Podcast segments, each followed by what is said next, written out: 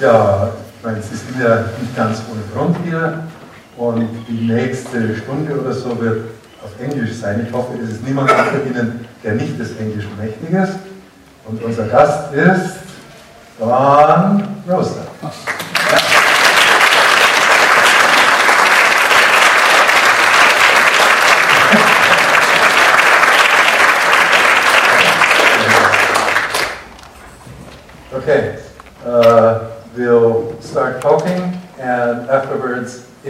Questions and if we see you, uh, we will uh, allow questions, questions from the audience. It's nice on my detached Uh, you once said that you got interested in comics even before you could read, thanks to the comics your sister had collected. Yes, uh, she wasn't actually a collector. She was just a hoarder. She just kept every comic book she got from the late 40s on. So I uh, was, from the moment I was born, she was 11 years older. So uh, when I was born in 1951, the house was already filled with Dell Comics, which uh, that was the biggest publisher in America, well, in the history of America, had all the uh, licenses, not just the Disney comics, but the Warner Brothers and the MGM, and all the, all the movies and all the TV shows. Uh, and of course, uh, her best comics were her, her Donald Duck comics by that good artist, whoever he was. And uh, so I grew up looking at those before I could read them. And also, the other thing was, my favorite thing that she had in her, her hoard was uh, her Mad comics and her Mad magazines by Harvey Kurtzman and Will Elder. So you see evidence of both those, those types of comics in my stuff. So one day she gave them to you? Or did you Well, simply grab them? No, she would, uh, when I was a little kid, she would just uh, loan me a stack at a time from the, from the attic closet. And then when I returned those, I could have another stack. But then she grew up and got married and moved out, and, they, and I inherited them. And I still have a few of them, but uh, I got rid of all of them about, about uh, 1961. I think maybe because I was reading comics from such a very early age, I seemed to outgrow them. I, uh, I think uh, when most people are, most kids are getting interested in it, like when I was nine or 10 years old. I think what happened was uh, the first ones I bought, I can even remember the ones they were. I, uh, I went to the store and for the first time, instead of buying my sister's comics, I pointed to the ones I wanted, you know, the Donald Duck comics I wanted, and I didn't like them. So I just stopped uh, asking my parents for any comics, and I think I moved on to uh, monster magazines and uh, kept up with the Mad magazines. But it- they were just issues that hadn't been, uh, happened to be by Carl Barks. You know, I'm just a little kid, I don't know there's a certain particular artist. I knew some stories I thought were fascinating, but I, maybe I thought they were all done by the same artist. Or if this artist wasn't in every single issue, you know, he, he was gone, so. But I think Barks was still busy for another seven or eight years after that. But I just uh, thought I outgrew them about uh, when I was nine or 10 years old.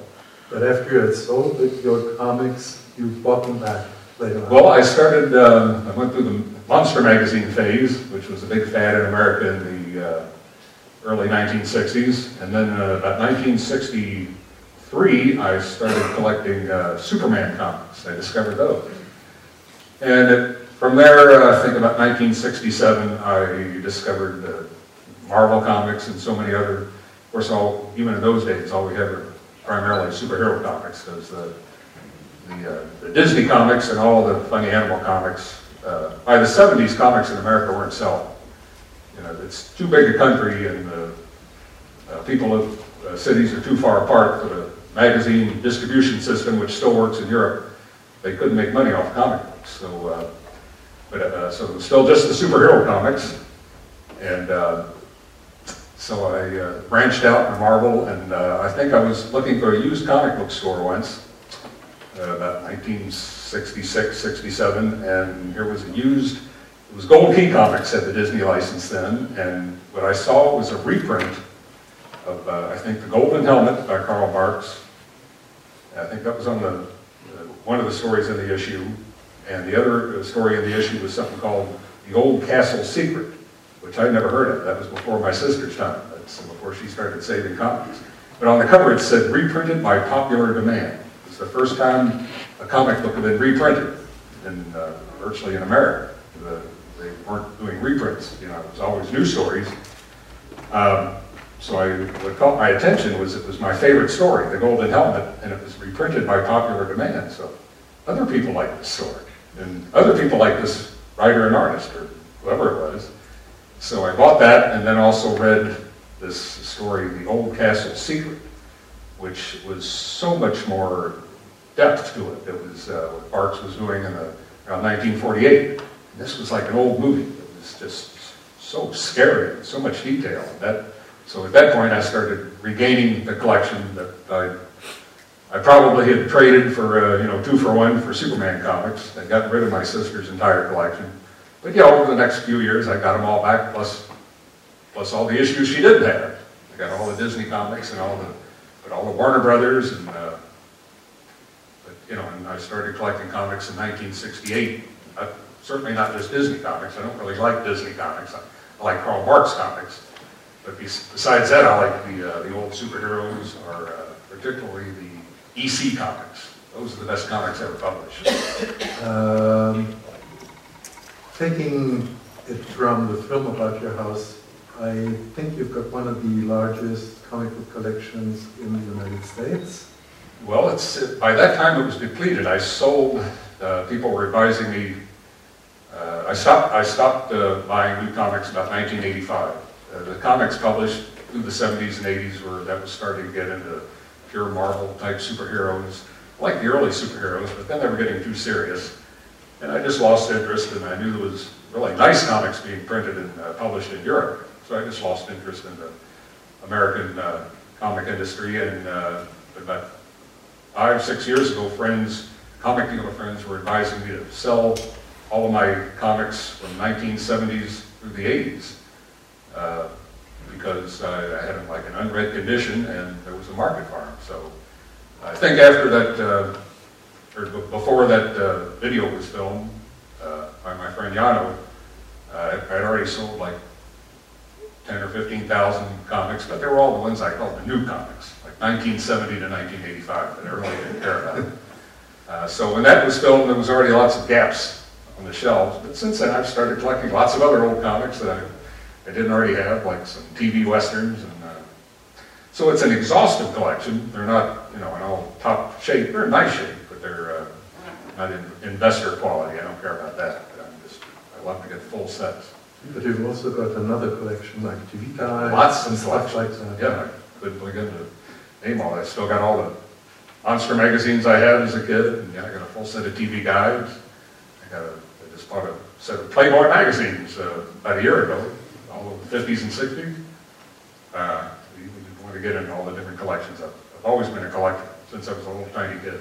And you've got the, as you told me once, the largest collection of TV uh, show openings. TV themes, yeah. I started about 1970, I think I started recording television theme songs with my little cassette recorder and a microphone in front of the, uh, and in about 19, uh, I had like 16 hours of TV themes. Uh, I think about 1980, uh, somebody found out about it, some radio station. Uh, There's apparently radio station advisors or consultants, and some, this company that was a a consultant of uh, radio stations uh, contacted me and wanted me to sell tape collections of my TV themes to all their client radio stations all over North America.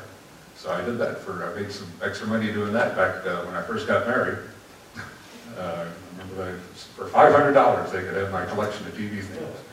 And now after the internet, there's other people who collect TV themes, uh, put them on websites, and I found a few that I didn't have, so uh, I've got it on a set of CDs. We put it all on computer, and uh, that's another, yeah, that's another one of my collections. Wasn't it difficult to get to uh, tape the end themes with all of the voiceovers in the States? Uh, I didn't, I did get the end themes. You're, very rarely did I get the end themes, yeah, because they'd always have uh, good ads on it. But I have uh, all the opening themes, and I don't start having people uh, shout out TV themes that they want me to send me, uh, sing the opening theme songs. It'll go on all night.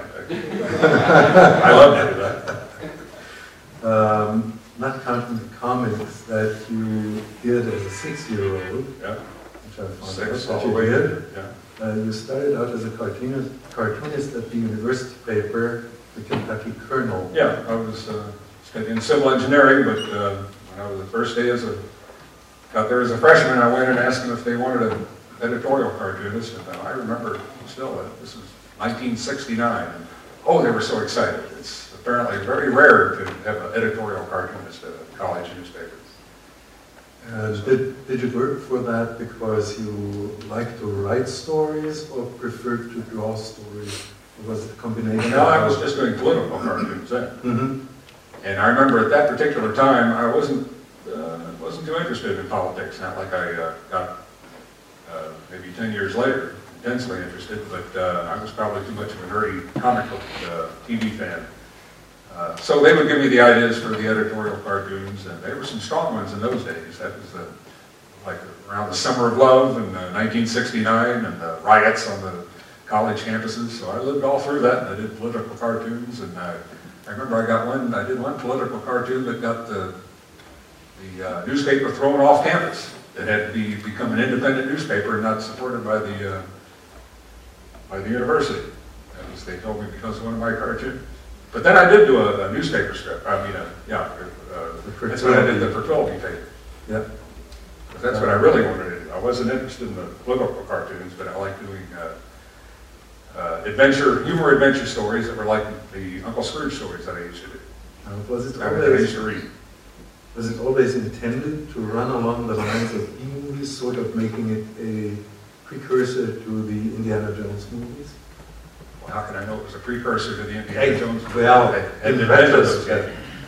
Uh, I was maybe, no, I didn't see them as uh, old movies, they were just adventure comedies, which were what old movies, good adventures were always comedies also. That's why, uh, what, in 1980, that would have been about six years later, or uh, maybe eight years later, when uh, Steven Spielberg did uh, Indiana Jones, he was just imitating the, yeah, it's the old, uh, old adventure movies were always partly comedies. Okay. Um, did you start your Captain Kentucky while you were also doing uh, the Pertwillaby papers that? did No, that was uh, after I graduated and I was uh, working in the family construction company. I was already uh, known in Louisville, where I live in Kentucky, as a a local eccentric because people knew I was a comic book collector and I'd be interviewed about that sometimes, or I was interviewed once about the Pertwillaby papers at the. And then one day, the uh, the editor of the Saturday uh, entertainment section uh, called me and asked me if I'd do a, uh, a weekly uh, newspaper like Sunday size strip. And I was wondering what I'd do, and I decided to, uh, since I thought superheroes were just silly ideas, uh, I did a comedy superhero, Captain Kentucky instead of Captain America or Captain Britain. Uh, but I'd use actual people and actual settings in uh, Louisville, and uh, I thought it would be sensational. I thought it would be known all over the country overnight. Nobody ever read it. People in America just, in those, especially in those days, didn't read comics, and it didn't seem to thrill them that I was using uh, actual local personalities and politicians. And, uh, so I did that just for, it was, paid was, it was like doing it for free.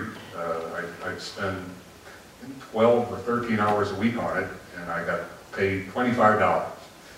And for that much time, I could walk along the expressway and collect pop bottles and make, make more money. So I was just doing it for fun, and it only got, uh, I guess I only quit because uh, during that period, those three years, I got married, and I built a house, or or bought a house, and uh, had uh, pets, and it's too much other stuff to do, and it was depressing that, you know, nobody seemed to read it, so I just, uh, I, I killed off my main character and uh, discontinued the strip, obviously, and uh, put my, my old beaten up, uh, like, I think it's a child's drawing table, this little tiny thing that my father bought me uh, 15 years earlier. I just packed it away down in the basement. That was uh, in about 1980, 1981. And I was never going to draw again. I just lost interest in it. And who among the characters in the Pertwillaby papers and Captain Kentucky was based on John So Wilson? just the main character. But nobody knew And you killed him off? Oh, yeah. Oh my goodness. Uh, um, while you were doing the Pertwillaby papers, you also started doing indices for fanzines and starting a Scrooge McDuck index.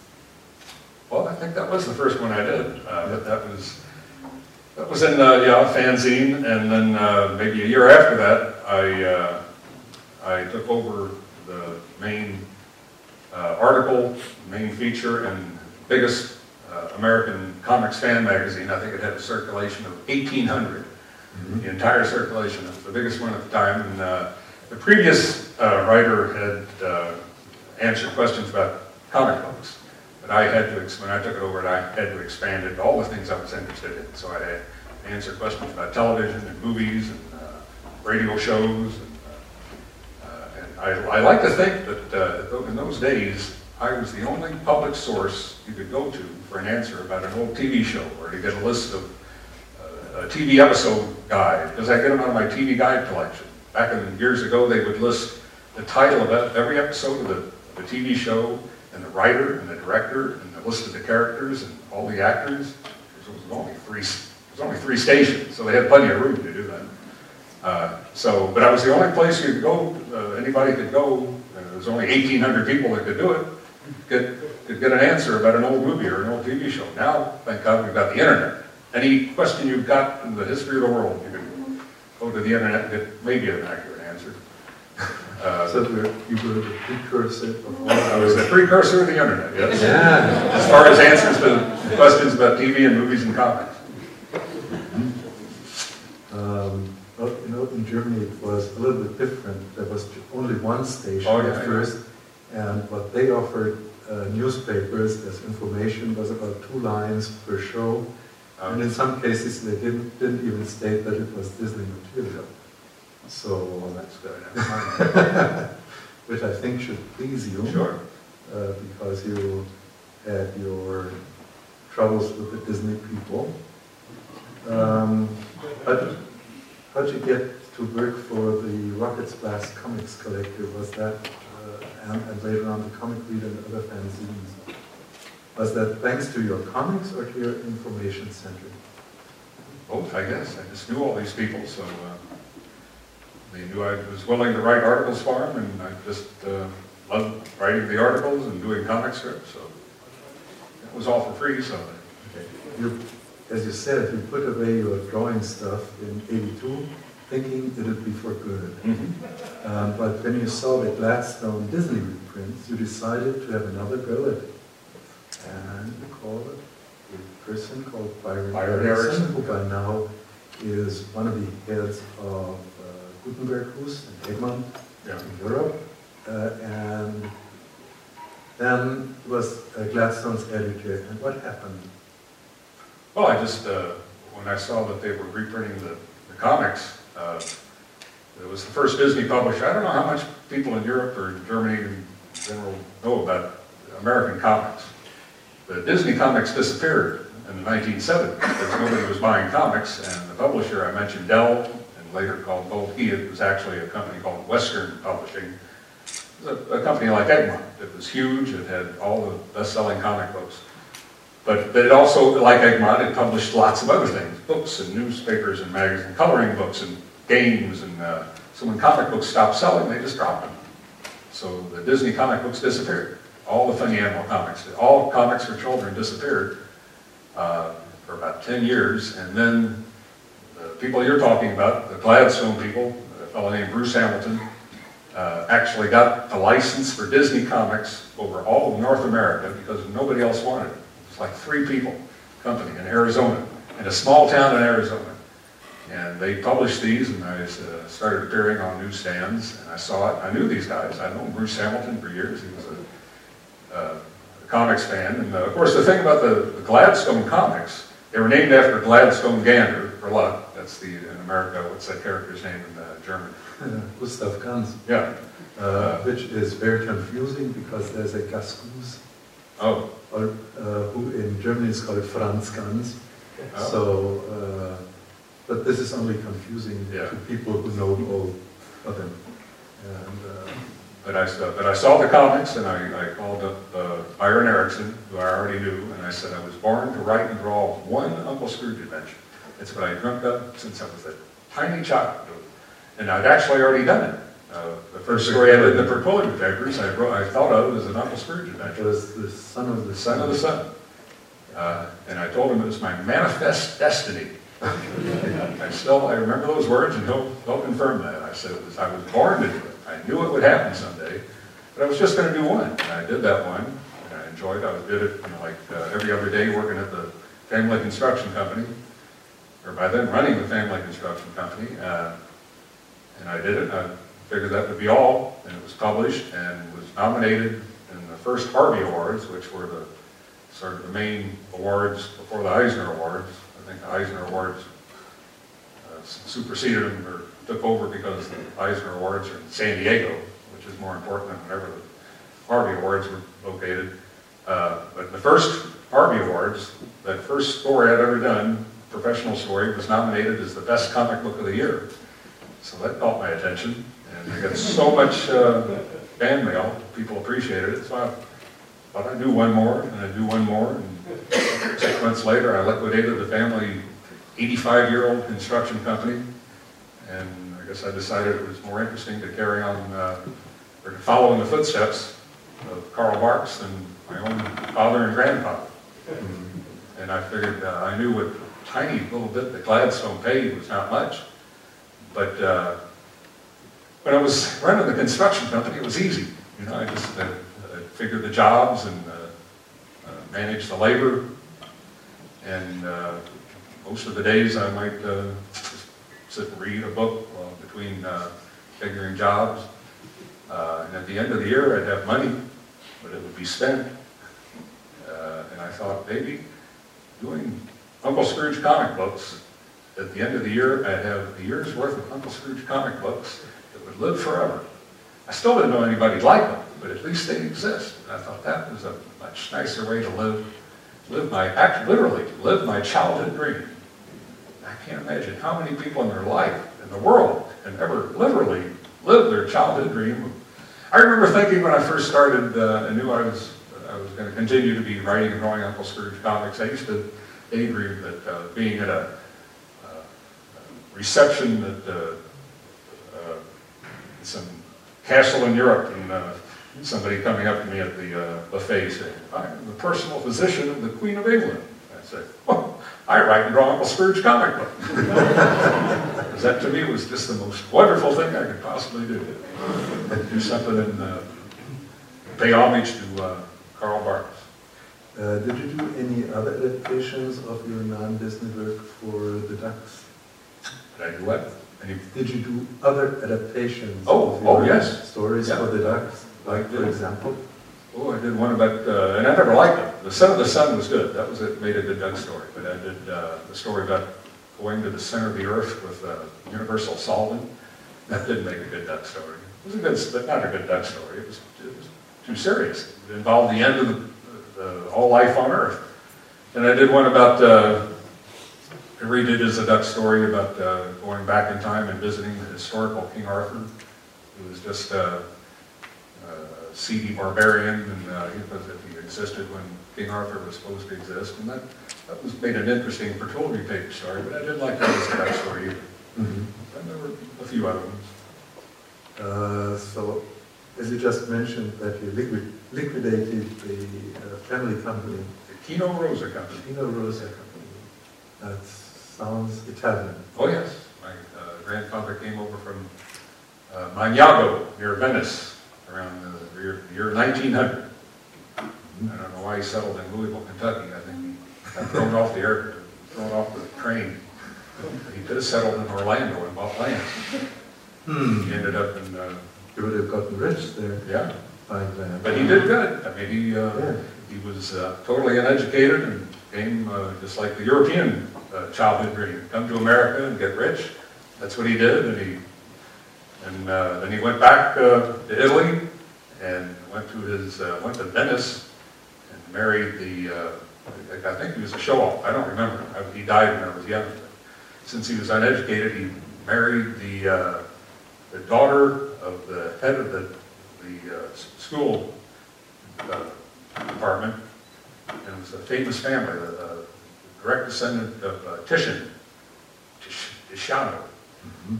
uh, and then started his family in uh, Italy and moved back to America. Interesting. Uh, His name was Joaquino, they called him Pino for short. That was his ah, nickname. So that's how. That's how my Pino- name, yeah. My name is actually Joaquino Dante Hugo Rosa, Oh, my goodness. but they, That they Americanized that to Keno Don Hugo Rosa. Um, Well, well, I tell you, there's more to that story.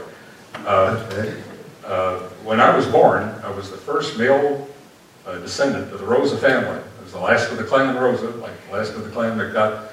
And my father did not name me after my grandfather, which in Italian uh, families, that's a terrible crime.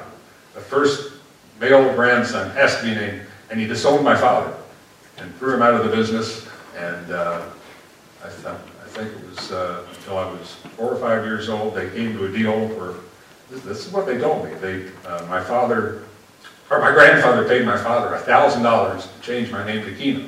That's why I've got four names instead of three. They just, on the birth certificate, there's Keno, it's kind of penciled in in the front.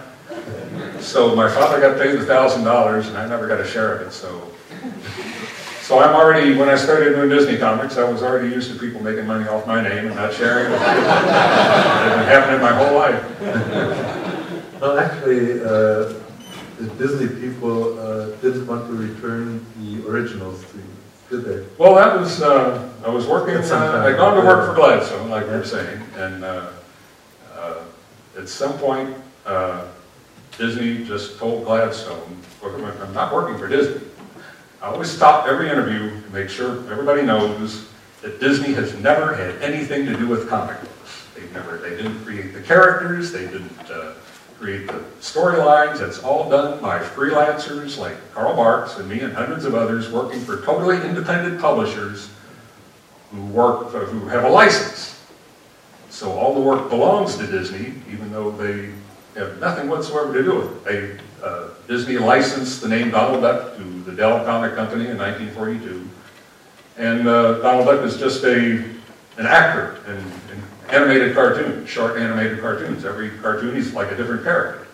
So they license the name Donald Duck, and Dell hires Carl Barks to create a character out of this Donald Duck, because you can't do a comic book without, you know, Donald Duck throwing walnuts at Chip 'n' Dale, and uh, you have to actually have a character.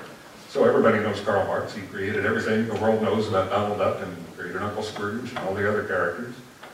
But it's, uh, it's Disney's property because it's all done under a license. Well, he invented Donald as somebody who could really talk, yeah, whereas in the, in the animated cartoons, uh, yeah, when I was, when I was sent Clarence the show, and people walk up to they see I'm doing Donald Duck, and they imitate that stupid duck voice, and I say, no, that's Disney's Donald Duck. This is Carl Barks's Donald Duck. He talks normally. Mhm. Uh, But anyway, so I was working for uh, Gladstone Comics, and Disney told them not to return artwork. It, uh, The artwork, I like, the point I was making is I, I didn't work for Disney, so it can't be Disney property. Money never traveled in that direction. So Disney could only order my publisher to hold my artwork. They could order them to break the law. But publisher can't do anything about it because they have to do what Disney said. So Okay. they told me that they could no longer return my personal property. so Uh, This was before scanning. This is, I'd have to send the actual artwork, 1987. So, Did you ever get those originals back? well, eventually, yeah. Okay. Well, but the thing was, there was only one story, because I couldn't work for a company that was gonna steal my, my art. And I, uh, I'd already liquidated the company, so, uh, I had to quit. And I finished one story, uh, I got that artwork back sometime or other, but, uh, and then I was unemployed, and I'd already liquidated my construction company.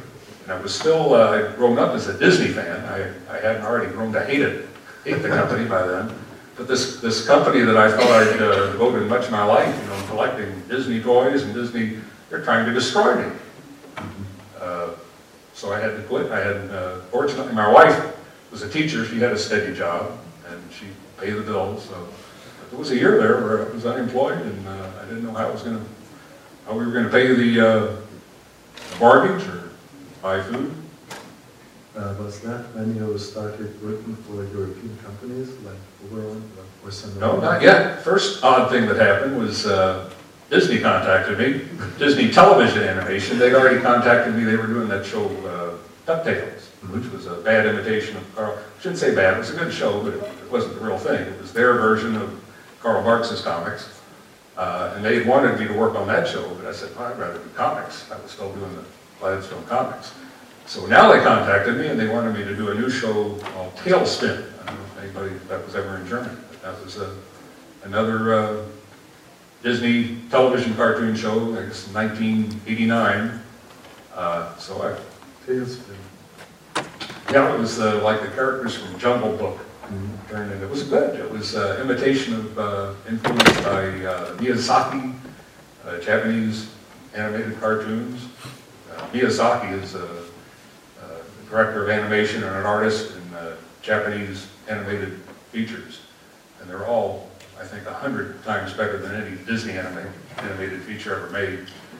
Uh, but uh, this was an imitation of his his uh, cartoons, and I uh, so I went out there and uh, I got the job of, as a screenwriter. It was funny. I was I never intended to be a comic book writer artist because I knew people had moved to New York City and worked years to break into that industry. I never intended to do it, and I just stumbled into it overnight by doing this one story for Little Gladstone Comics. And after that, I never intended to be as a TV screenwriter, and it's suddenly overnight I'm a TV screenwriter. So I wrote the first two episodes of TaleSpin, I think they were animated in France or somewhere where they get them cheap. Uh, and uh, they weren't the first, uh, it wasn't the first episodes uh, shown on television, but anyway, I'd, uh, I got paid well. And uh, in fact, one of them, they filmed exactly word for word the way I wrote it, and the other one, they totally changed. I, I they give me a synopsis. This is what they want the episode to be about, and this is supposed to happen, and this is, and so I, I farmed a screenplay. And anyway, they rejected that and rewrote it themselves, but they still paid me, and they said, well, they, I did exactly what they asked, but they had to see it done that way to see that wouldn't work. So I can't, I remember thinking, I can't really take much pride in getting paid for work that they had no use for. And I also really couldn't enjoy just doing a screenplay. I like doing a comic book, and I like both writing and drawing. Because in, rather than just a screenwriter, then I'm the director, and I'm the, I'm the choreographer, and I'm the, the sound technician, and the, uh, I do everything. It's like, You're also the actor. The actor is, oh, I'm the, the director of the actors. No, it's Carl Barks's characters are the actors. Yeah, but you're acting them, Well, I guess so. acting them out. Uh, Although, if you've ever done, uh, written for a character, sometimes you don't control what you're writing, the character controls it. You have to do it with, with the character. uh, So I did two episodes of that, and, and then uh, I found out I could, uh, it's, I, I still didn't know that Disney comic books were still the best-selling comic books around the world outside of North America. Who, who would imagine that? I'm it's probably still like a typical American. I figure if it's not happening in America, it's not happening anywhere. But uh, now I've learned that there's a lot of stuff happening in America that's uh, much nicer. So, so the European companies get interested in your work and ask you to work for them. Uh, Well, I had, Did you uh, ask them? I, I asked them. Uh, I had first, uh, like I say, just learning that the biggest Disney comic publisher was this company called Gutenberghus. Now it's Egmont, which is uh, part of Ehapa, or Ehapa is part of Egmont. Uh, So I, uh, I got that address from, uh, uh, from my friends at Gladstone, and I sent what we used to call a telegram. I think their poor people are out of business Don't know now. what that is? Yeah, you'd uh, go to an office and uh, write out some sentences, and then they would send it on their uh, telegraph machine. Uh, This is about 1990. Uh, I mean, we had, we could have called, but for me to call long distance to Europe was...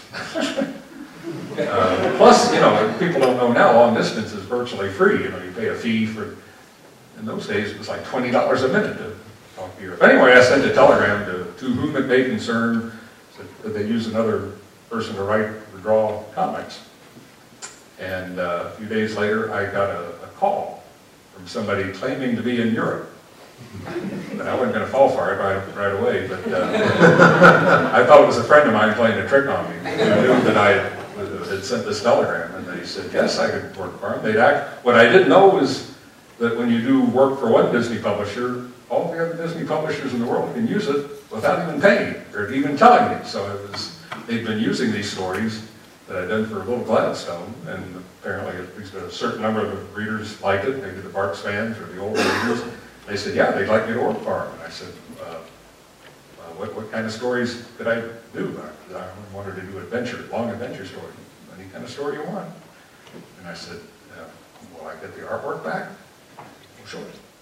He said, nobody had ever asked for the artwork back. Uh, I said, all right, and uh, I think I'd, I'd written to them, oh, they asked me, how much did I need to get paid? And I told them what Gladstone paid, which, as I recall, was $70 a page, both for the writing and the art. It's preposterously low, even in those days. But that's all they could afford. And actually, Gladstone lost money whenever I did a story for them, because they didn't, they didn't sell that many comics. But they didn't want to be thought of as strictly a reprint company. So they were willing to pay me a few times a year to do a news story, and then they weren't strictly reprints. But $70 a page, which uh, I could just barely make a, uh, a, a living at that, as long as my wife had her job. Uh, so I said $70 a page, and they said they'd think about it. I hung up. And then I got to thinking right away, I should at least ask for an average amount. Why should I ask for this incredibly low that I knew Gladstone could only afford, but maybe this biggest publisher in the world, they can afford just an average amount. So I, I sent another telegram and mentioned, oh, could I have this much? Uh, which was, I think somebody told me, some friend in the industry, was an average amount for both writing and art. And then another call came the next day. And the person had received that telegram, so now I knew it wasn't a joke. This person knew what was in the telegram, and I hadn't told anybody about that. So I actually suspected it was a practical joke. Uh, and they said no, that neither one of those amounts were uh, acceptable, and they were going to pay me this much, which was much higher than what I was asking for. and apparently, they were just scared since I was an American. I was going to want I was going to want too much pay, and I was asking for too little. So from then on, I, I went to work for uh, Egmont. So I started out, uh, and, and, soon afterwards, they needed a new editor, and I recommended Byron Erickson. The thing about Gladstone Comics, different from the Dell Comics, although those, although those were excellent comics, these were people who were more concerned about giving credit to writers and artists. They always gave credit, and uh, even though Disney told them that not to, they said they didn't care. These people deserve credit. Well, I'd like to mention that too. Uh, that uh, the whole world of Disney fans owes a great debt of gratitude to uh, Bruce Hamilton because he insisted to give full credits to all the writers and artists. And slowly, over the next 10 years, uh, other companies, especially Egmont, noticed what I'd always told them what American comic uh, publishers have known since the EC days. If you tell, you know, that was the big deal in the Dell comics and all those, they, they don't want to they think it's charming to, to hide the names of the writers and artists and make everybody think it's a Walt Disney product. Of course, it's not. Uh, but when you tell the readers the names of the writers and artists, the stories become much more popular because the readers have a connection with actual human beings producing this stuff. So over the next uh, 10 or 15 years, after little tiny, the, the world's tiniest Disney publisher started giving all the credits, all the writers and artists, every other Disney publisher in the world, except one, was started giving credit to all the writers and artists. And that all started from little Gladstone Comics in Prescott, Arizona, back in 1987. The only company, the only company that doesn't still is the one in uh, Hollow. And don't ask me why not. They just they still think it's charming for everybody to think Walt Disney, even though he's frozen somewhere, he's, uh, he's writing, uh, writing. Uh, so anyway, uh, there I was now, uh, uh, but Byron Erickson, they needed a, a new editor, and I suggested Byron Erickson because he, like I was saying about everybody at Gladstone, he really passionately loved these comics, and he loved the writers and artists. He knew everything about Carl Barks and Floyd Gottfredson and so on.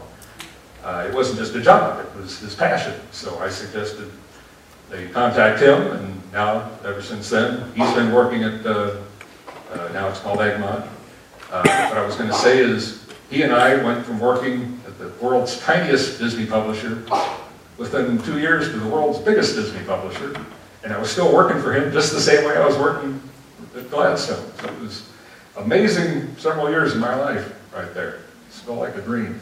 You know, recently I found out that uh, in the 1940s, Walt Disney once went to King Features, who were uh, publishing the uh, comic strips, the Disney yeah. comic strips, and asked them after the strike which we had in, the, in this company, and asked them uh, would it be possible to put the names for Doug Fritzman and El Taliaferro on the strips? And King Features told, are you crazy? You have to keep Disney on it. So that's why he never uh, put the names of the creators of the comics. I think today, Because it was King Features? yeah, Yeah. Well, I've never, I'm still a Walt Disney, the person fan. The modern corporation, I- yeah. Walt Disney, the person, I'm still a huge Walt Disney fan. Oh, I went to once here in Munich, just like in the clue. Yeah. So, Oh, yeah, that's, heard that's that. beside the point. Um, you started with Pete, oh no, you, you started the Life of Scrooge McDuck in 1993. Was that something you had suggested or that Egmont wanted? Well, let's see. Uh, Disney had actually, I always say Disney's never had anything to do with The publishing their comics, but they did for two years. Uh, They took the Glad, the Gladstone's license. They saw how well Gladstone was doing, actually had successfully marketing Disney comic books in North America for the first time in a decade.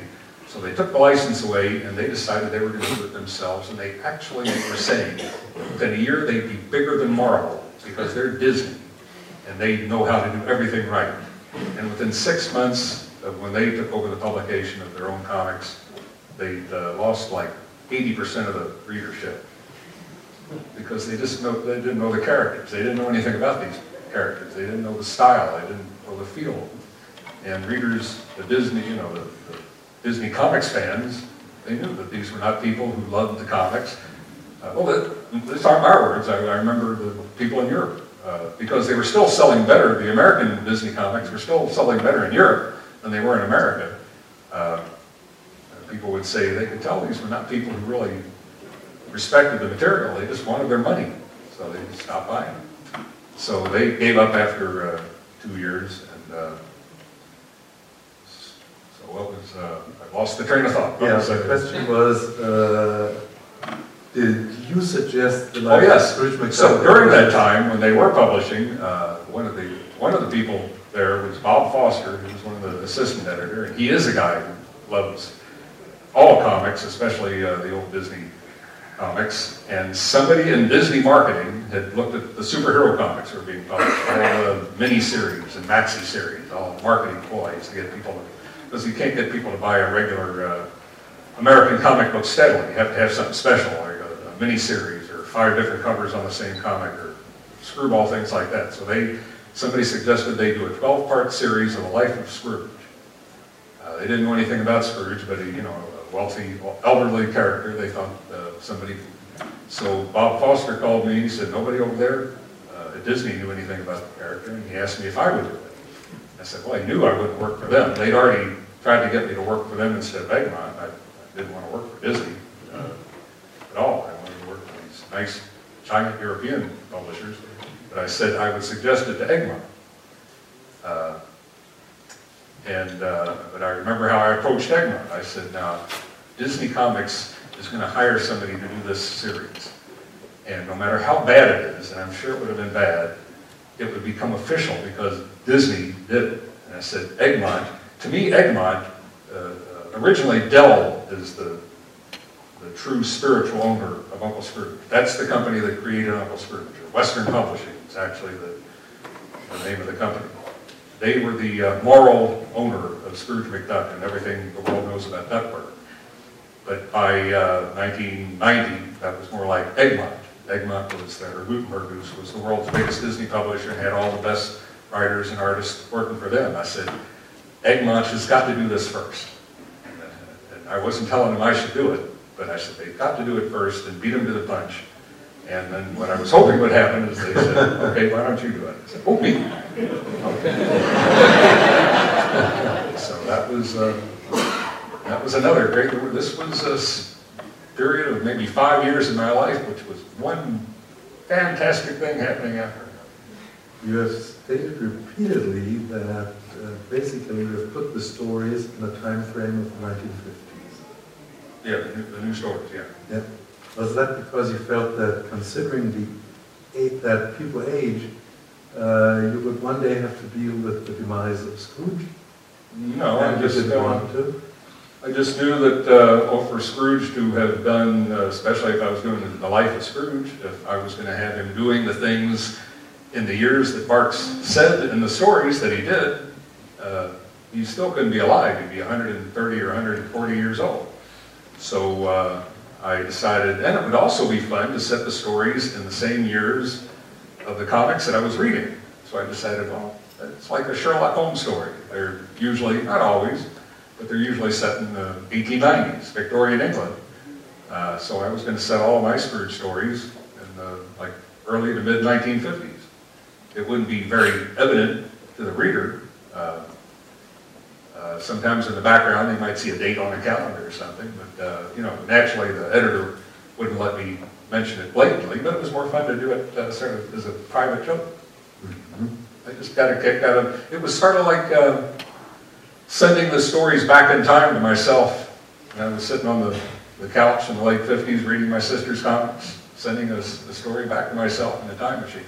Or it was like, I used to, another thing I used to think about, somebody who grows up uh, as, as a kid loving the 1958 New York Yankees baseball team. That's their favorite team of all time, and they, they love baseball so much. And they grow up in the next 20 years, they, they practice and they, they, be, uh, become a baseball player, a star baseball player, and they they join a team, but instead of joining a team in like 1985, they join the 1958 New York Yankees.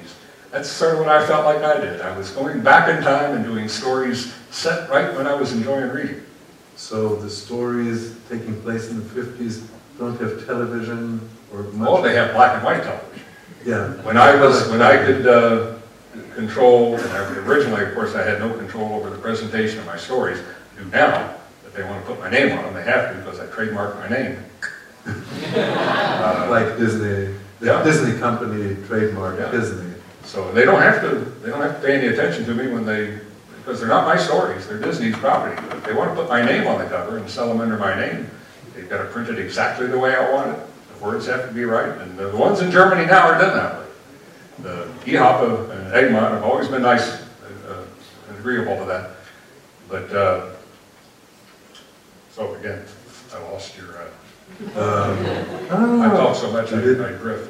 You didn't lose anything. Yeah. Um, but uh, you stayed in the 50s with yeah. the stories because you thought uh, anything else would be impossible. Yeah. Um, it was just for my own personal amusement. Nevertheless, you would have uh, made an allowance for Uncle Scrooge to appear beyond his death, which you have depicted on several pages. Uh, for one. example, yeah, there's one poster which shows uh, Uncle Scrooge. Uh, that was done for a that was the Girdanovis. Oh, the poster you're talking about. I'm talking about the death scene. The 2007, oh, the 60th anniversary. Uh, so he's still alive and kicking there, so... No, he's not. Oh, yes, he is. No, is that, was, an that was a, a, representation, that was a celebration of 60 years in publication. Yeah, that wasn't a story. He's standing there. That was a representation of uh, 60 years of publication. Not, uh -huh. The things that are happening all around him aren't really happening. That's just a poster. Uh -huh. That wasn't so, a story. So, who is the guy who you put into the picture, and into the poster, is that an actor? No, that was just a representation okay. of the character that was for 60 years. So it's just a poster? Yeah, it's just a poster. Inside a poster? Yeah. Okay. How did you feel about uh, receiving the Eisner Award in 1995 or was it 1997? Did you feel pride or? That yeah, I'm doing something right. Awarded for having, doing the dream of my lifetime? Yeah. It chills uh, thinking about it now. Mm -hmm. What got you started on including the DUCK initial? Well, that's the whole point of it. Uh, everything I did was just as an homage to Carl Barks. That's the, the life of Scrooge. I, that was my purpose in uh, doing it for uh, Egmont. I just figured if I took if people are going to pay attention to this story, and there's been so many other writers that do, uh, I'm sure, excellent stories, but not the least bit based on Carl Barks's exact version. So is I'm just a fanboy. I'm, I'm not really a professional. I've never thought of myself as a professional. I'm just a fanboy that somebody mistakenly allowed to write Carlson stories for 20 years in, in the comics. I figured if I, I was just going to take every element that Barks mentioned in any story and put it in this one series of 12 stories, and it would be firm. Now, it'd be repeated now, and anybody maybe would look back at that and they'd see the official Carl Barks version of uh, Scrooge's life. Of course, I'd elaborate. You know, Barks would say he was in uh, Montana in 1882, or he was in Africa in 1890 or something. So I'd have to elaborate a whole story based on that one fact. Mhm. But I would never put uh, Barks's character any place doing anything that uh, wasn't mentioned in an old uh, Carl Barks story. But you added one character, Arun Dusen, the Black Knight. But that Oh, was that's the that only one you added. later. And that was another one that was based on, uh, you mentioned the stories based on uh, the old Pertwillaby papers. Um, I'd done a story like that in the Pertwillaby papers, and I, I re- I really never wanted to add characters to the Barks universe, for two reasons. I didn't, I didn't enjoy, uh, I wouldn't enjoy doing a a story about a character I created. For for instance, uh, people, in fact, uh, one of the people here at this very convention, Denis Kitchen, uh, once uh, asked me, uh, knowing that I, well, in the years when I had to stop doing the, the Disney comics, uh, by then people knew who I was and that my stories could be popular. He, people like him offered me a chance to uh, create my own character and they would publish it. I would say, I'm just too much of a fanboy. I just, my main interest in this way of life is, uh, I mean, if I created a character uh, next week, I couldn't enjoy doing that that much, doing stories about that, because I didn't grow up with that character. But doing stories about character that was as alive to me as my parents were, because I was looking at it literally since birth, that's a thrill. I said, I just would rather do somebody else's, I'd rather do Carl Barks's characters than my own. Uh, but, uh, so I, I didn't want to create new characters for that reason, but also I didn't want to, I guess I didn't want to create new characters because I know, like Barks created all of those characters and none of them were his and he never got the credit for it. So I didn't want to create a, a new character until I had a story that I wanted to reuse uh, another Pertwillaby paper story. So I thought I'd uh, create uh, Arpin Lusène, which was obviously, uh, well, to Europeans is an imitation of our, Arsène Lupin, which uh, is an old character Americans don't know anymore. But, uh, and that became pretty popular, but I didn't know what else to do with him after that first story. Uh, you finally met your idol, Carl Barks. According to my notes, on August 12, 1998, my daughter is calling me. I have you got it wrong. Uh, Correct. um, she'll have to Is that what it was? Yeah.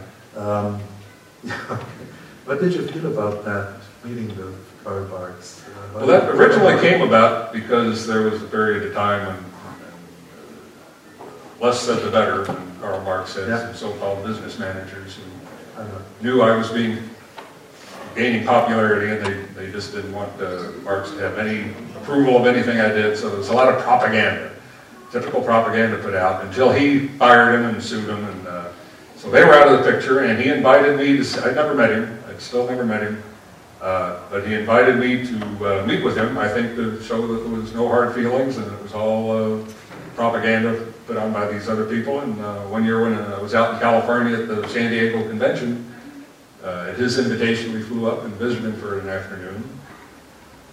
And people always want to say, gosh, what did you talk about with Carl Barks? He just talked about the weather and uh, around his house. Because I knew, I- I've already experienced the same thing that he did. Uh, People like me, he just, he didn't know how to handle people like me. He never intended, it was just a job to him. Uh, he was just a member of the, the, the old American uh, work ethic. The job, he had no respect for comic books. You know, he comes from a, an era when comic books were junk.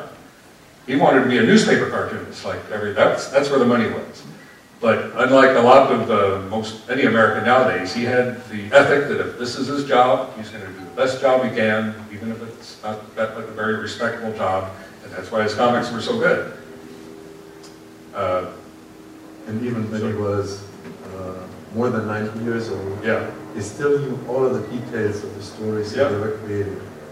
But, uh, so, so I was saying that uh, he, he never intended to affect so many people's lives the way he did. And I think, I don't know, but I think he's affected more people's lives in the 20th century about who they are and what they decided to do for a living and just how they think than anybody else. That's arguable, I guess. But anyway, he probably heard from decades from people like me, and now I'm hearing from people grew up on my stories, and sometimes they, oh, they say, my, my parents want to be a, be a doctor or a lawyer, but I studied history, I'm now I'm a teacher.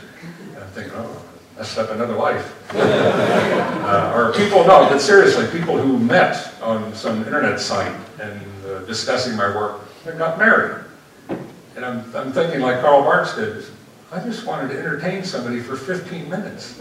I didn't want to change their life. No, but serious, that's, that's kind of a creepy, not a bad creepy, but that's a scary thing. And uh, the power of his characters uh, and, the, and the fact that I had an opportunity to do them, it's, it's very staggering and uh, humbling that uh, I get that. So I didn't, in other words, I didn't want to talk to him about Donald Duck or Uncle Scrooge. We just had a nice meeting. Uh, he took me out to lunch with some of his friends and uh, talked about where he lived. And I remember I asked him about his, uh, he, he, played solitaire. He was an interesting guy to keep his, way he kept his mind alive for nearly 100 years. But somebody told me to ask him about how he played solitaire. And he would keep decades of records on uh, whether he would win or lose his game of solitaire. And he showed it, he, he kept a, a graph. And he was real proud because it, go in a perfect cycle. You, you, win for 10 years and then lose for 10 years. so I asked him about that, and uh, we talked about just everything about life in Oregon. And then after, uh, at the end of the day, I was leaving, and we're walking out, the people went ahead, and I'm walking out with Carl Barks, and I just I turned around and I said, uh, you know, uh, uh, I'm getting choked up right now just thinking about it. I said, no, what I would really like to talk to you about, but I just, I'm, I know we don't need to go there. And I said, but I just want you to know that how much your work has meant to me and it's affected my whole life. And I said, just before I leave, I have to at least say that. He said, okay, okay, can you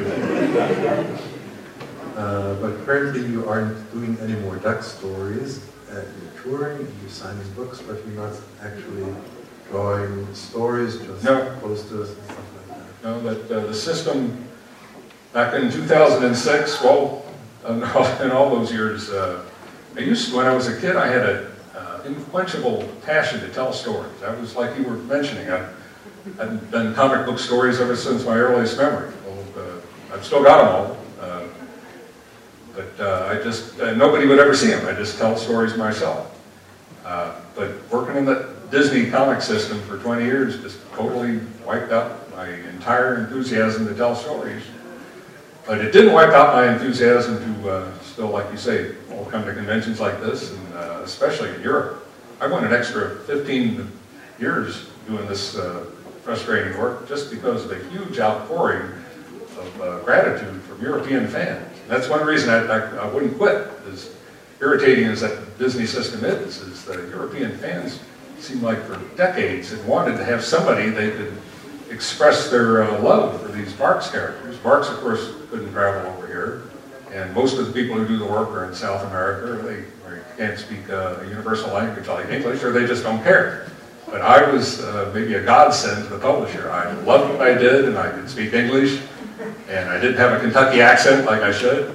or, they, or, they, couldn't understand me, and uh, I was willing to travel. The stories, anyways. Yeah. Uh, so I just love to travel around and, and meet with fans like me, and uh, that's why I still think of myself as just a, a professional fan. Um, but then uh, they, that destroyed my enthusiasm, um, at least for telling stories. So uh, uh in 2006, I was trying to decide, 2007, right after I did that uh, series of posters. Uh, in fact, that poster you bring up was the last professional thing I'd done in my life. I've done a couple of special covers for uh, reprint books since then, but that was like the end of my career right there. Uh, because for a few weeks or months after that, I was just trying to decide what to do. What, I can't go on with this because there was no, the love was gone in telling the stories. And then it was uh, like a blessing in disguise. Uh, my left eye said, like, so you can't make up your mind, try this. And it fell apart. So that gave me an excuse to quit. I had a retinal detachment. Now, let's not get into that discussion. That's pretty hard. Uh, so after that happened, I knew I was never going to draw, I was never going to do stories again, so I, like I was saying before, I trademarked my name and I quit. Uh, I was- uh, And I quit. I didn't retire. People say, oh, how was retirement? I said, retirement when you stop working and keep getting paid? And they say, yeah, I didn't retire. I just quit. So, uh, my wife, but my wife has her, her pension, so that's okay. And I can make some money off uh, the the publisher who, uh, like I say, uh, Egmont, very, uh, very well received about the whole idea. They'll pay me a small stipend a year just to put my name, and, uh, and I give me the opportunity to inspect everything that they put my name on, so I'm not embarrassed by their presentation of it like I used to be. I'm always very proud of the presentation now. Uh, So that's what happened at that point. Uh, That's, yeah, I'll never do it again, because I've lost the interest in it. But, but I've never lost the interest in visiting fans, both in America, where there's still a couple, and in Europe, where there's so many. Um, aren't you also doing recoloring for some of the books to have them the way you wanted them? Well, that's what I mean. Every single publisher, like right now, the, uh, I, I did it for the, the Hall of Fame, the Mhm. German, like the German Hall of Fame, and the German, uh, what they, the Don Rosa collection, a great big nine volume set.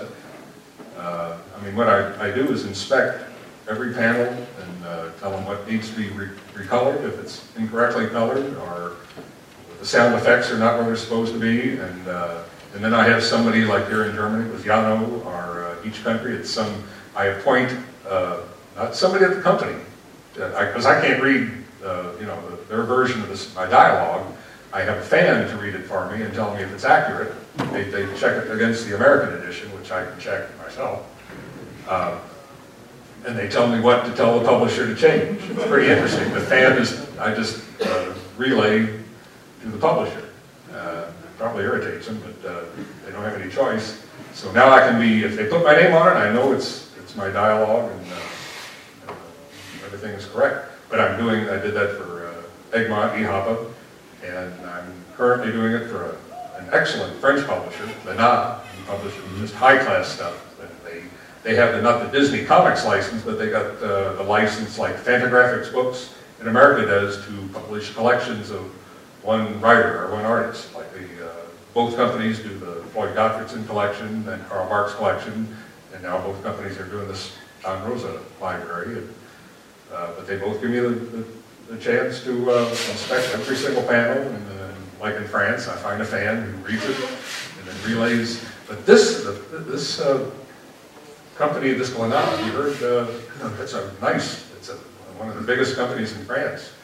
Uh, They're very concerned, they're happy to change the set, you know, the, uh, I was afraid like, the Disney publishers have already got the work done, and they can just use the material as it is and not have to pay anybody to change things. But Glenat has to pay somebody to re, uh, rewrite the dialogue after I've told them what needs to be changed, but they're glad to do it, because they're actually concerned that the comics are presented correctly for an adult audience.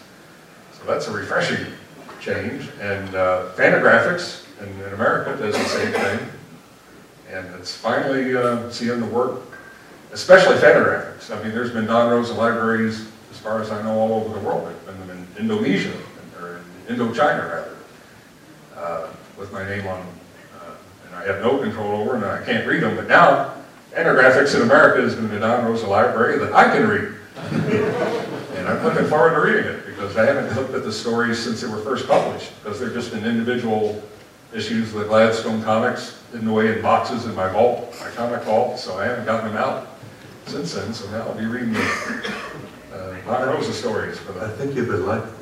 I probably do, because they probably have just my sort of sense of humor. I love it when I, well, when I read a, a comedy, read jokes in a story that I've forgotten I've written, because it's, uh, I laugh harder than anybody, because I'm like, that's just my sense of humor, it's right.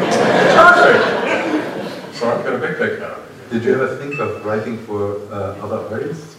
It's what, Disney Comics? It'll Oh. still be in the same uh, system. I won't contribute to that system in any way. But I don't know, They- like I say, they, I don't have an interest in telling stories anymore. I have an interest in going chili peppers and uh, going camping. and, uh, Yeah, you didn't bring any chilies because It's it's too early. autumn. Yeah. No, normally it's, uh, for the last 10 or 15 years, all my visits to Germany and Europe in general have been in the autumn, so I can bring a whole suitcase full of chili peppers Is it garden. is it allowed to import them? Oh, yeah, but I can't take them back. But I don't intend to. It's funny that they, they're so careful about, uh, nobody seems to care what I take into Europe, but I can't take anything, you know, like vegetation back to America, and yet it's in America, we have poison ivy. And you've gotta, you've gotta be sure nobody brings any poison ivy to Europe. It's awful stuff, really. Took me twenty years to kill all of it in my yard, my, my nature preserve. Uh, But yeah, I would always come in the fall, and I'd bring literally a a suitcase this big with nothing but uh, thousands of chili peppers, and I'd give them away, you'd have a big basket on every time I did a signing. Uh, But now this time, I'm not coming uh, with chili peppers, but I come to get my sparkle. I love sparkle. That's what I missed uh, from, use- uh, I used to come to Erlangen, and uh, and I think one year in Hamburg. That was always in the spring, so I'd always have plenty of sparkle. I love sparkle. So I'll make up for it, I'll bring chili peppers in the fall, so. we'll Oh, he doesn't. there you go. Um, Well, I'd I'd like to thank you from the bottom of my heart for the answers you've given so far, and like to open a short session of questions from the audience. Anybody have any I don't questions? know about you, but I, I, all I see is black, so. Um, Billy, can I put your hand above your head, above your eyes? There's one back there. Can you talk more about this Dodos collection coming out in the US now? What, what's in that? Every story you did? It's, it's just like, uh, have you seen the Hall of Fame? The German Hall of Fame books? Only No. the whole collection in mind. Oh, well, it's, uh, now, th- they wouldn't have done this, but I, I made sure that they would not do that, that nine-volume Don Rosa collection in America. That would look absurd in America. They haven't done something like, because that's my life story. It's got comics I did when I was five years old in there. Things, uh, envelopes that I sent to a friend in college. They haven't done something like that to Will Eisner or Jack Kirby. That would be so humiliating in America. People in America would see that $800 book set of it. Don. Who the hell is Don Rosa? Because nobody in America knows that the Disney comics, but, so, but they're doing, uh, it's like the, the Hall of Fame series, which preceded the, the Don Rosa collection. It's like the Don Rosa Light collection. It's, uh, it's just all the duck stories in chronological order and, uh, with the text, the, same text. And they'll take a few things out of the fancier Don Rosa collection, like that uh, set of envelopes I sent to my friend in college. They, everybody seems to uh, think those were amusing. There was the young lady down there. Hi. Hi. Yeah. Um, I would like to know about. Oh, oh, I'd like to talk about that because that's caused me a lot of trouble. Uh, that was in Der Uh, Fan Magazine, the German Almanac Fan Magazine. I think in 1990, what they would do on, on other occasion, uh, and on this occasion, they gave a number of uh, cartoonists, both amateur and professional, a sentence, and we were supposed to do an illustration based on the sentence. And in this instance, it was, hey, Donald, whatever happened to Scrooge? and people did different things. Uh, some were weird, some were kind of obscene. But me, I take it all too seriously, so I had them standing over uh, Scrooge's grave. And, uh, uh, and just said, you know, his final adventure was, uh, was a doozy or something that maybe won't, I don't even remember what it was. So it was just for the appearance in this one fanzine, uh, a, a gag feature in the fanzine. Then it got onto the internet and uh, in the old out of context. So people didn't know this was done as a gag feature in a fanzine. They thought I was purposely doing this depressing scene about Scrooge's death just for the malicious joy of telling people he's dead. And although I think he would be dead, he has to be dead in the year 19, even in 1990, he'd be too old. Uh, so people were getting upset about that. So I even had a, I think, a, a saved email.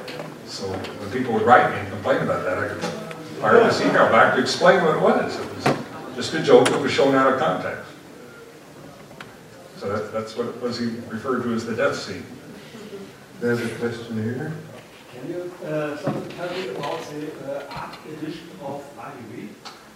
Uh, IDW, um, that's the, uh, uh, one of the other really good American companies that uh, publishes lots of uh, newspaper reprints and uh, lots of uh, non-superhero stuff for change. But they also do a series of uh, giant books, expensive books, uh, that are shot directly from original artwork. Uh, they've done lots of, they've done some superhero uh, titles. They've done uh, a number of EC, uh, when they found people who have full EC stories from the 50s. And this is, the original artwork always looks interesting because it's got, oh, like coffee stains on it and lots of marginal notes. And you can see the pencil uh, that doesn't print in the, the regular comics. Uh, all sorts of interesting the corrections and, uh, uh, and these are all done the full size of the original artwork and uh, it looks exact. It's, it's black and white artwork shot in full color, so it looks like uh, you know you could never afford some of this original artwork, but here it looks exactly like the original artwork, all the imperfections. So they done it for lots of old comics and newer comics, and they wanted for a couple of years they wanted to do the Life of Scrooge, and I said, well, that's that's not going to work because my artwork is, I'm not saying it's good, it's not good artwork, but it's perfect, it's clean, it's on, uh, I've always worked on uh, three-ply plate finish, 100% rag, archival quality Strathmore Bristol board. I don't know why, nobody told me not to. it's what I found at the, the university store back in uh, 1972. Uh, and I, I always erase every bit of the pencils, and it's, it's just perfect. There's no marks on it, there's no, uh, even when I put marginal notes, they blot it out. Uh, so they just kept at me, and, uh, but what they finally said was that they'd also like to use the storyboard scripts. When I do, they haven't done that in any of the other IDW uh, artists' editions, they take my original scripts that I would send to the publisher, which is like a mock-up comic book page. It has all the dialogue written out in, in the, by hand, and then has uh, uh, drawings of each panel, you know, to show you where the characters, what they're doing, and uh, sketched in. Uh, so they're using all of those, plus, and when they do that, they have uh, entire stories that were rejected. So I think that that's something that might be interesting to readers, even if they get bored of looking the, the perfectly white. Sometimes people have looked at my original artwork and they, they swear, they say, well, no, show me some original artwork. It's perfect. It's done, and uh, I have to. Sometimes I can't prove to them that it's original artwork because there's no. I think that they should be able to see all the white out. It's not that it's uh, there's a lot of mistakes. But people think there's a lot of detail in my artwork. You have to see it before I would.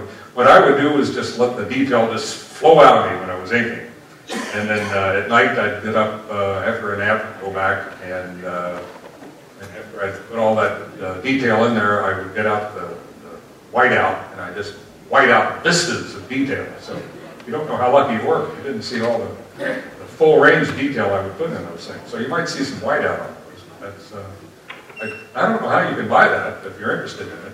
It's uh, problematic. It's cost like 150 or 160 dollars, and you can only buy it through a dealer. And uh, Disney got involved again because uh, IDW can't sell products outside of the United States. So I don't know how Europeans can buy that.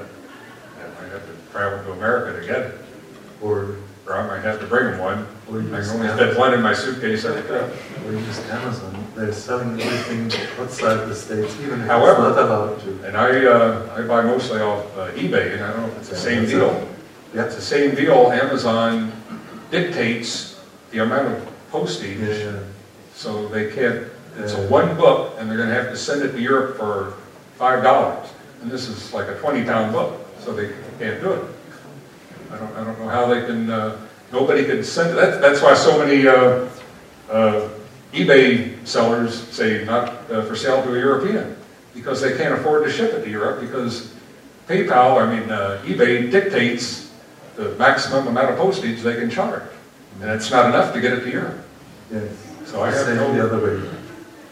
So I have no advice. Uh, It's an interesting book, but mostly for those uh, storyboard scripts in the back. But if you want to see some storyboard scripts, you can still go to the Fischbacher showroom, where they have, I think, eight or 16 pages of his original scripts. Um, Where? Oh, you saw them today, didn't you? Look at them on the left, on the left side of the little scribbled, uh, Yeah. the I'll take your word for it, I didn't see that. Uh, oh But I'm not very interested in my own artwork, so I- I didn't, Oh, look- okay. I didn't pay much attention. That's no problem with me, but uh, I just want to tell the audience if they want to see it before they Okay, couldn't get the books, they'd have a chance to see it here in Munich okay. during the comic festival.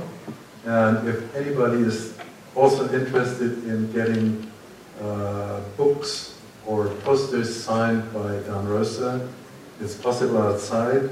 There's uh, at the reception desk, one can get the books and the posters, and as far as I know, there will be a table at which you can sign the books. So if you are interested in that, you can get them. And I'm cutting short the discussion right now because uh, my Donald Duck watch tells me Got Something important happening at nine yeah, o'clock. yes, but at nine o'clock, uh, we have to be off the stage. Yeah. I'd rather prefer walking off stage instead of being carried. Yeah. Okay. Yeah, thank you once again. It's always nice talking with you. The first time I did a long interview with you, I had to ask Jana to tape it because it Oh, was. yeah, you did an interview. That's on the You did an interview uh, with me and you weren't even there. Yeah, that's right, you read my Yeah. questions and it can be seen on the internet on YouTube. All uh, one hour and 45 minutes. I'm not gonna watch. We did it, too we did it in two sessions. Yeah. And they had uh, lunch in between the first part and the second part. The same trip when he did the house tour, I guess. okay. Okay, Yeah. thanks again, and thanks for listening.